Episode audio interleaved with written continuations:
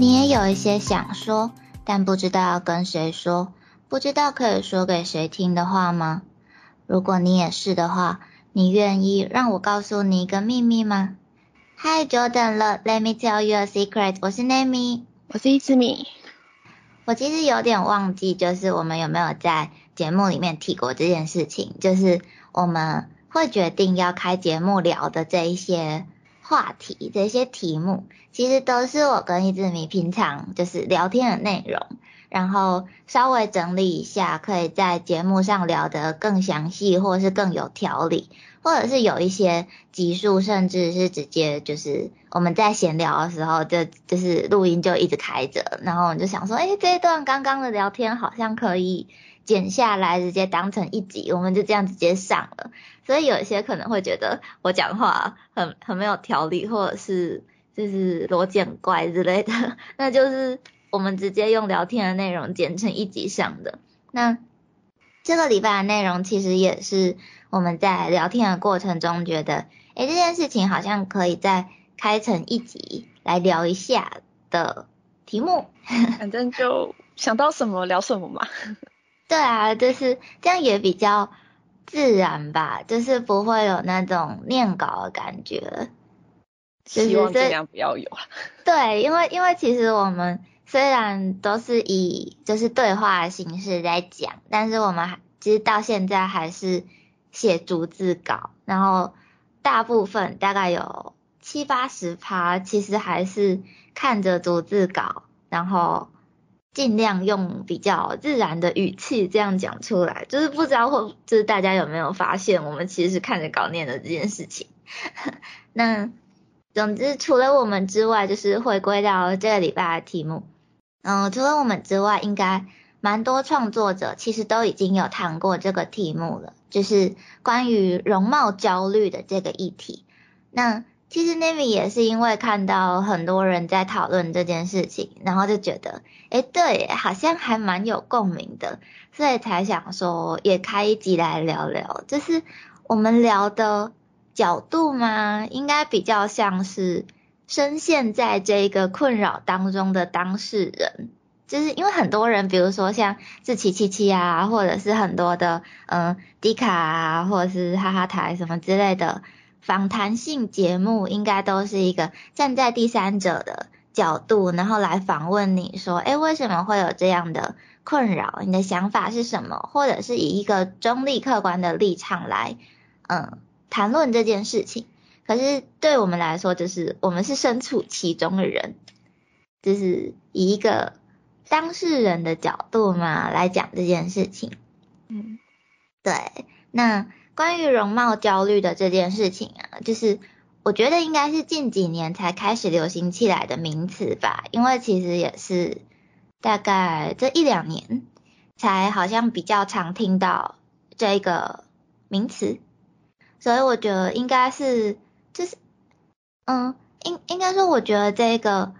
现象嘛，应该是从网络平台开始发达的时候，感觉就已经慢慢出现了，因为。大家接触到的其实已经不仅限于自己身边认识的人，可能不只是自己的嗯同学、同事、朋友，已经有那些嗯网络上的名人呢，一些比较有影响力的网红，就是大家可以接触到的人群吗？越来越多，所以就是。既然要分享自己的东西在网络平台上，应该大家都会希望自己就是看起来漂亮美好一点，所以可能就是会，嗯，比如说照片会修图啊，或者是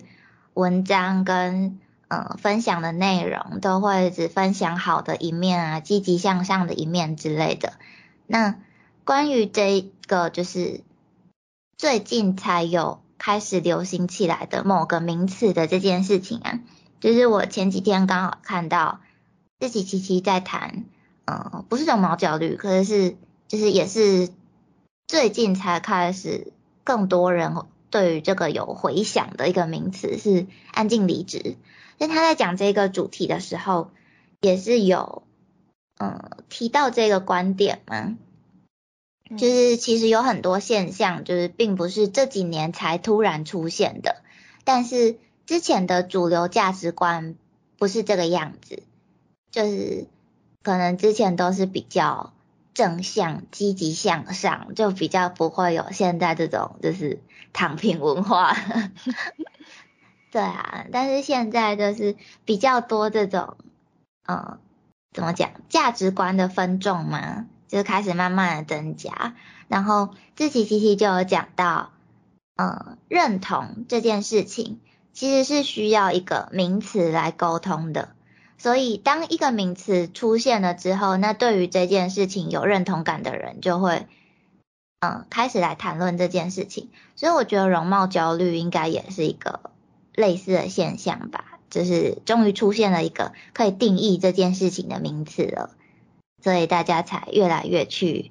敢敢于公开谈论这件事情吗？应该这么说吗？嗯，就应该很多名词其实都是从现象开始，然后比较多人开始讨论，然后因为你讨论，你一直讲很长一段用解释的，大家可能也不太懂你在讲什么，所以就会去出现了名词定义。嗯，然后就是有名词定义，大家讨论的人多了之后，就又变成了一个新的流行词。嗯，对啊，啊，安静离职是我之前看文章，是不是说那个因为疫情时代之后，有很多人重新思考自己生活的重心或者是分配，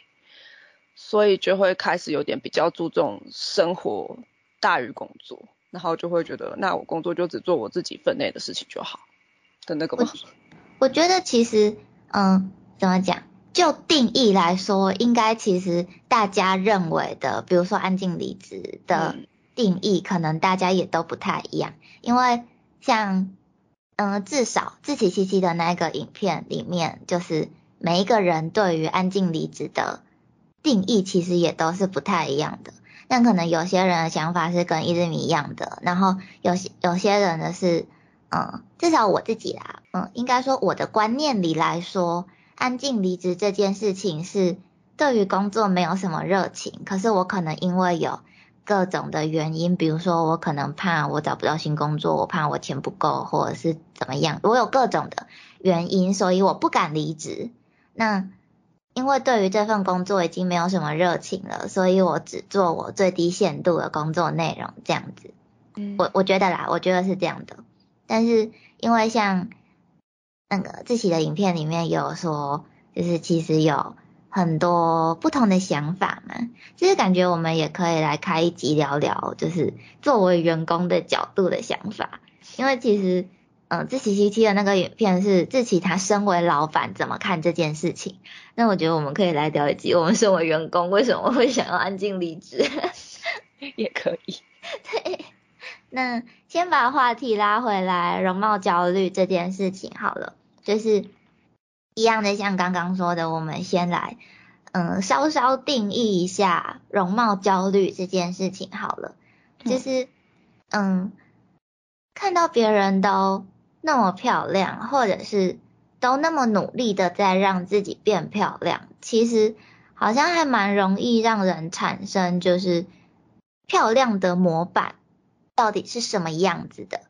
比如说瘦一点才是漂亮啊，或者是瓜子脸、尖下巴才是漂亮，或者是双眼皮、眼睛大大的会比较漂亮，或者是有人可能会觉得女生就是要前凸后翘、细腰，这样就是身材好，或者是男生一定要有胸肌、六块肌之类的，这样才是漂亮或者是好看。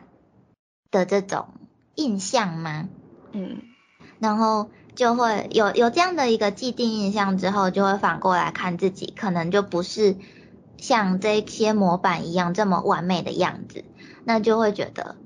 哦我不漂亮，或者是可能大家都在健身啊，在控制饮食，那没有做到这些，或者是我没有这么自律的在嗯限制自己，我是不是就是一个？很糟糕的人，然后，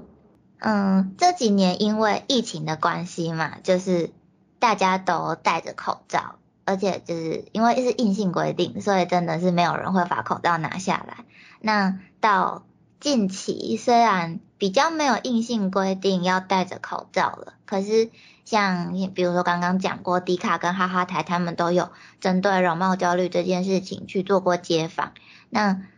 就发现就是大家好像变成嗯，因为戴着口罩的时候，我可能不用化妆，或者是我只会露出一双眼睛，我只要眼睛维持的漂漂亮亮就好了。就是口罩下长什么样子，好像嗯。只是可以遮起来，就比较不会那么呃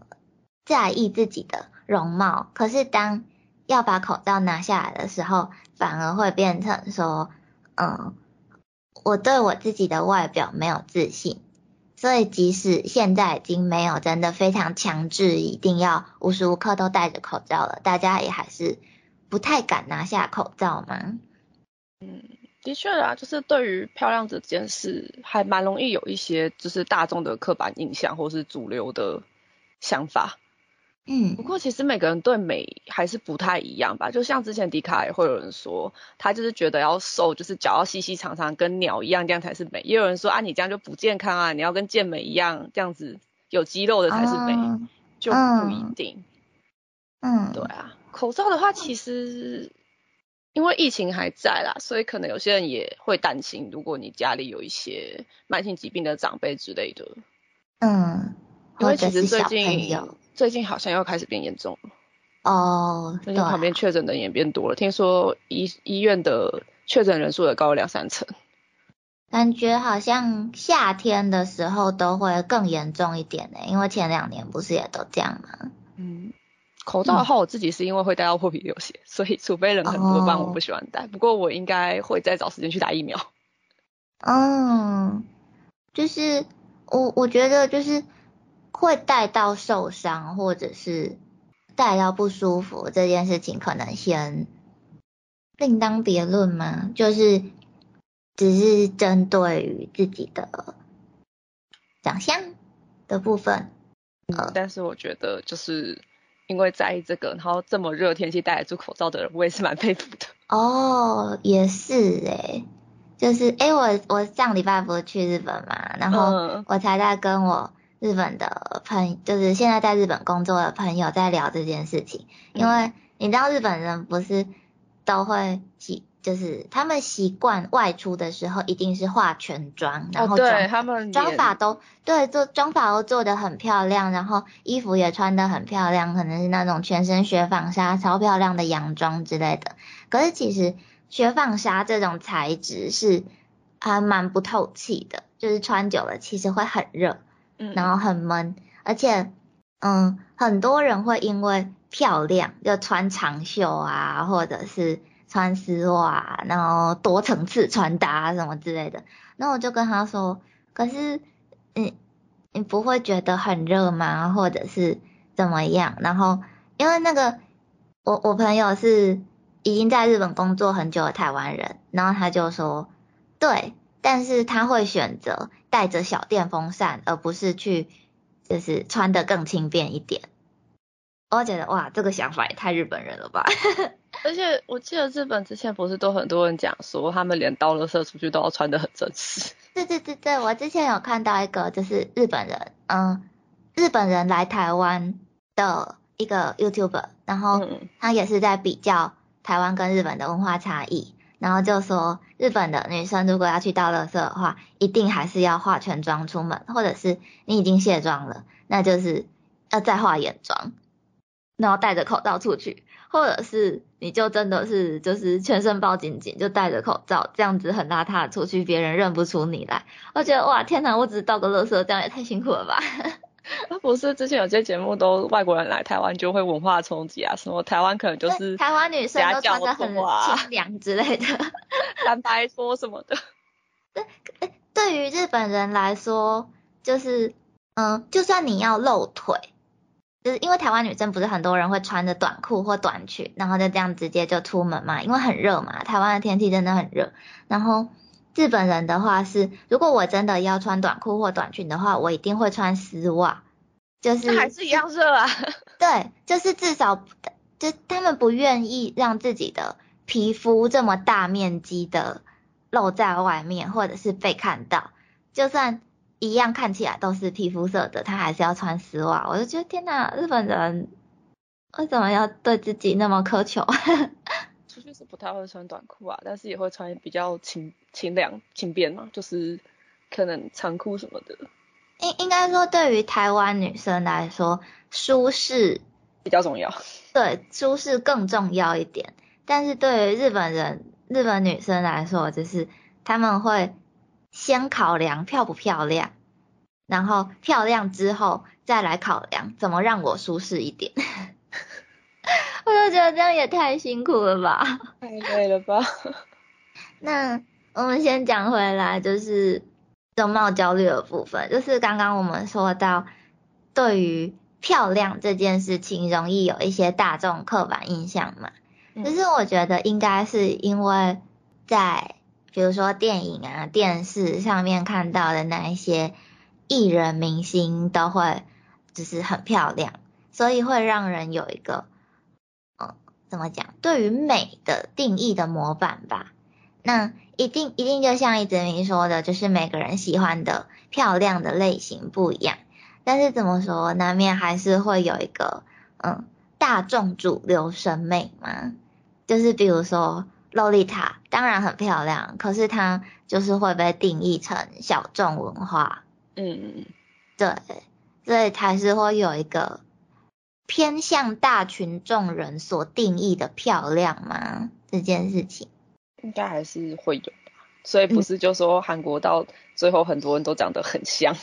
哦，对，就是还会造。是有人就说那个选美比赛把照片叠在一起，全部都长得一同一张脸之类的。但是可能眼睛要大大的啊，皮肤要白白的啊，然后要尖下巴什么之类的。就是因为会有一个大致的印象，所以才会造成他们整容整出来都长一个样，不是吗？其实大家所追求的东西都是一样的。对啊，对啊，然后然后比如说什么，嗯。可能有有些人单眼皮、单凤眼的很漂亮，就会特别被抓出来说，哎，这个人是单眼皮美女什么之类的。嗯，就是反而这个特点或是会被放大来检视的。然后怎么讲？就是对于容貌焦虑这件事情，其实我还蛮有感的，诶就是因为我自己有就是 YouTube 频道嘛，而且是去年才开始拍的，然后。其实，在前期的时候，我对于拍影片这件事情，就是，嗯，怎么讲？说实话，我不是去年才开始拍，我其实从二零一七年就已经开始拍了。然后那个时候，就是，嗯，我我一开始尝试的风格跟路线，就是跟大部分的 YouTuber 一样，就是拿着相机或手机，然后拍自己，就是有点像是一个主持人在主持电视节目的那种感觉。所以一定是拍自己，然后由我来介绍一个什么东西，或者是我来陈述一个我想要讲的观点的这种拍摄手法。嗯，然后就是一定会在镜头前面露脸嘛。可是我为什么一直到去年才开始发影片？是因为我对于自己的外表很没有自信，就是我不敢让大家看，甚至是连剪辑的时候，我要看着自己的脸去剪，我都有点障碍。如果是镜头障碍的话，我也有，就是我一直不太喜欢拍照或是入镜这件事情，就是很容易感到不自在吧。嗯，就是面对镜头真的不是一件容易的事情，就是我本来我本来还以为，就是对于那一些可能比较资深或者是比较有经验的 YouTuber 来说，面对镜头应该是一件已经很习惯了的事情，但是我前几天。在看大千的影片的时候，就是，嗯，因为大千也是很多影片都是坐在家里，然后面对镜头讲话嘛，所以我本来一开始以为他应该是一个已经很习惯镜头的人，但是前几天影片是他做了一个挑战，就是拿手机到外面去自拍一天，然后要拍成 vlog，然后我才知道就是原来。即使是像大千这样子订阅数这么高的 YouTuber，就是他还是会觉得自己出门拍 Vlog 是一个很大的挑战。嗯，我觉得有可能是因为他可能原本都有摄影师，所以自己拍可能习惯上不太一样，而且可能就少一个可以跟他对话讨论的人。哦，对，就是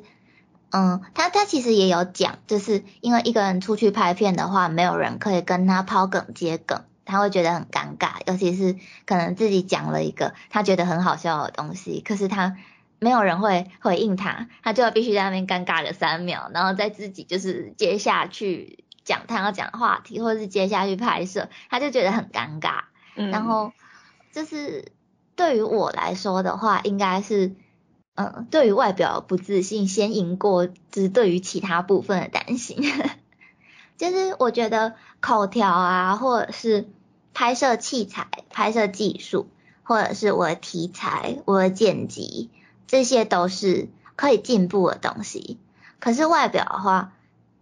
就是怎么讲？我妈就把我生成这个样子，然后我不知道，我就是觉得一定会有人不喜欢我长这个样子啊。可是我觉得就。不是所有东西都会所有人都喜欢的，一定都会有人不喜欢。对啊，我应该全部都担心，虽然我没有朝拍片走，虽然我会出口。我觉得其实这也是我一开始就是很容易对于自己感到怀疑的一个点呢，就是我们敢出 cos，敢拍 cos 的照片，那为什么我还会害怕出现在镜头前？为什么我还是没有办法习惯面对镜头这件事情？然后我我其实之前想了很久，就是关于这件事情。然后嗯，至少我自己啦，就是就算是身为 coser，在发照片的时候也是，就是其实我是不可能直接发原档照片的，我一定要修图。可是如果是 cos 照片的话，就是还有一个原因是，就是我觉得修图是让这个作品更完整的一个部分吗？就是还原吗？对对对，就是增加它的增加这个作品的完整度，因为你知道，毕竟人一定会有一些缺陷嘛，比如说我可能当天不小心大小眼，我不小心手滑，眼线不一样高，或者是皮肤上可能有瑕疵。那毕竟 cos 本来就是在嗯角色扮演一个二次元角色的一个活动，嗯。那我为了要更贴近于那一个角色，我一定是会就是修图，让自己更像一个不像人类的人类。对，所以我对我来说，修图反而是让 cos 照片更完整的一个步骤。嗯，所以 cos 我比较微妙，因为我不会修图，就是嗯，应该是说。我看就是，除非你两张照片都摆在我眼前，不然我其实不知道这张修没修。除非它真的是有明显的扭曲或者什么。哦。就是我不太会分辨。嗯。我分辨图像的能力可能比我分辨声音的能力弱一点。对，所以我就呈现一个交给搭档，搭档觉得 OK，我就 OK。哦，所以可是因为像我们自己出去出就是外拍的时候，通常我自己要。修我自己的时候，我会连搭档一起修，就是至少比如说皮肤状况，或者是衣服啊那一些很明显的就该修掉的东西，我其实就会一起修一修。诶，比如说什么胶带跑出来啊，小黑夹跑出来，我其实会先修掉，然后再给你看。我就是给就是搭档帮我修那个啊。嗯，就是就是我我那如果。就是 cos 照片的话，你会担心就是被公开发表或是什么的吗？或者是会不会觉得嗯有很多人比自己更好，我就会不太敢发这张照片之类的？因为我其实有一点点有这种状况。我觉得有一点是是不是被认识的人看到，只是如果是朋友那一些，我觉得无所谓，但如果是家人亲戚就有点麻烦。那如果是就是完完全全不认识的人呢？就是只是同号。然后看到你的照片，然后就是，比如说可能会有些人会觉得，嗯，这个人有还原到我喜欢的这个角色。那有些人可能就会觉得，哦，你什么地方还不够好，我不喜欢你的这一组作品。我觉得团照我好像还好，但是个照，我觉得比起说是怕照片被公开，不如说是我在拍的当下，只要是我个人的话就会很僵。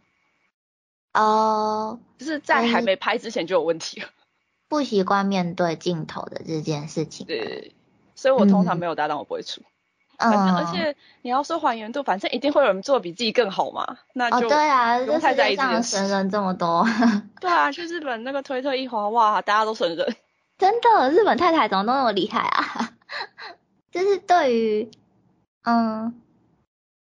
展现我自己的外表嘛的这件事情，其实不管是 cos 还是拍影片，就是我一直都还蛮担心的。可是就是这几个月，就就真的还没有很久，大概就只是这两三个月的事情而已吧。就是我开始慢慢觉得，嗯，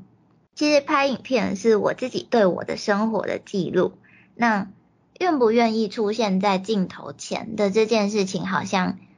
不是那么重要的重点。就是我想出现的时候，我可以就就直接出现；啊，我不想出现，那我可能就是用第一人称的视角去拍摄。那我也不用真的一定要像那一些很厉害的大 YouTuber 一样，当个主持人在镜头前面侃侃而谈。其实说实话，那也不是我的风格。嗯嗯。所以我其实现在拍影片的，嗯，重点也不在，呃，我长得好不好看，或者是会不会有人喜欢我。只是我不想要把我这个人交给网络上的那些陌生人来评价吧，然后会让我更想，嗯，应该说更愿意拍影片的其中一个原因是，就是我开始拍影片之后，因为我朋友跟家人都知道，然后其实我家人朋友也都蛮愿意协助我的，就是比如说像上礼拜去日本的时候，跟我同行的朋友就会，嗯。考虑到说，哎，我们住宿的地方可能哪一个选项比较适合拍影片，或者是，嗯，他们会主动帮我长进来拍我，或者是他们甚至也是就是非常愿意跟我就是一起出现在镜头前之类的，就是会让我更觉得不用那么在意自己的外表吧。嗯，就有人一起，可能状态上会比较放松，或是。分散注意力嘛，就是你不会一直纠结在就只有你一个人，你要怎么办？你下一步该怎么办？我表现的好不好？就这种感觉。嗯，这也算是种进步吧。就是我觉得，就像我们录 podcast，对我来说也是种生活记录记录啊。嗯，对啊，就是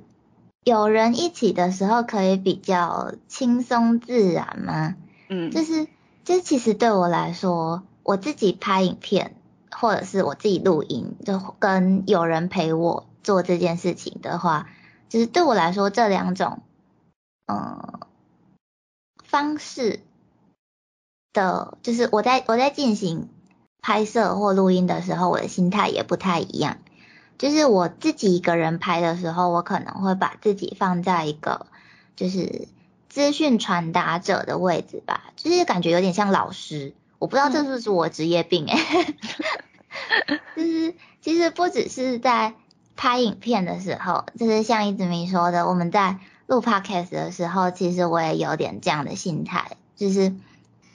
我在前期的时候，非常害怕自己会传递什么错误的资讯，或者是表达什么政治不正确的立场，就是我很怕我自己会失言，然后一直明应该对这一点深有感受，因为我一直在改稿子，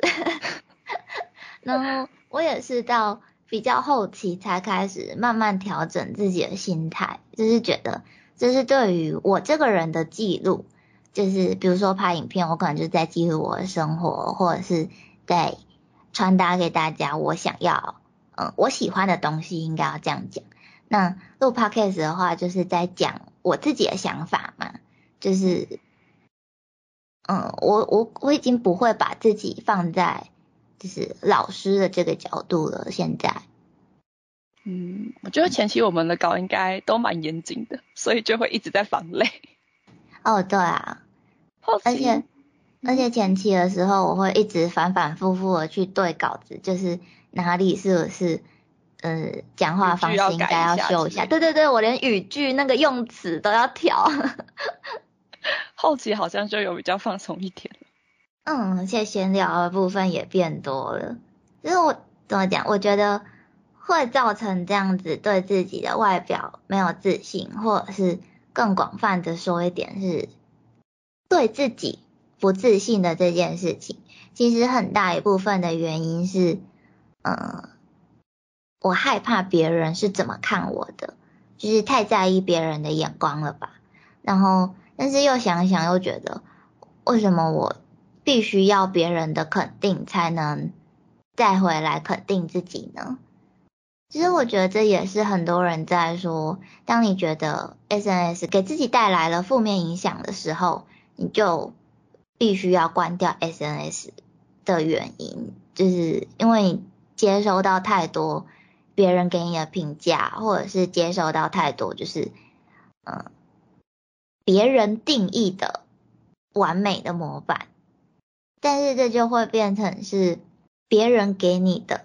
嗯，怎么讲？这已经变成是他信而不是自信了。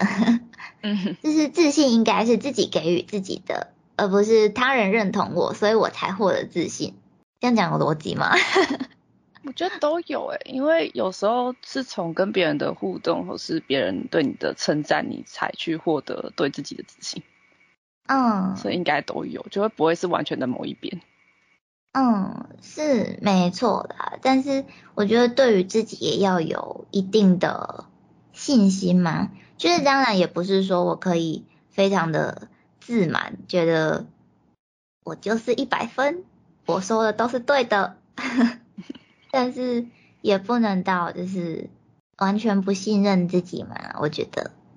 但是我讲这个好没有说服力哦。嗯啊，那。现在做个结论好了，就是因为现在就是其实口罩已经解禁了嘛，那不知道大家是戴口罩派还是不戴口罩派呢？那你会这样选择的原因是什么呢？都可以留言跟我们讨论哦。那今天的秘密就先说到这里喽，谢谢你愿意听我们的秘密，我是咪。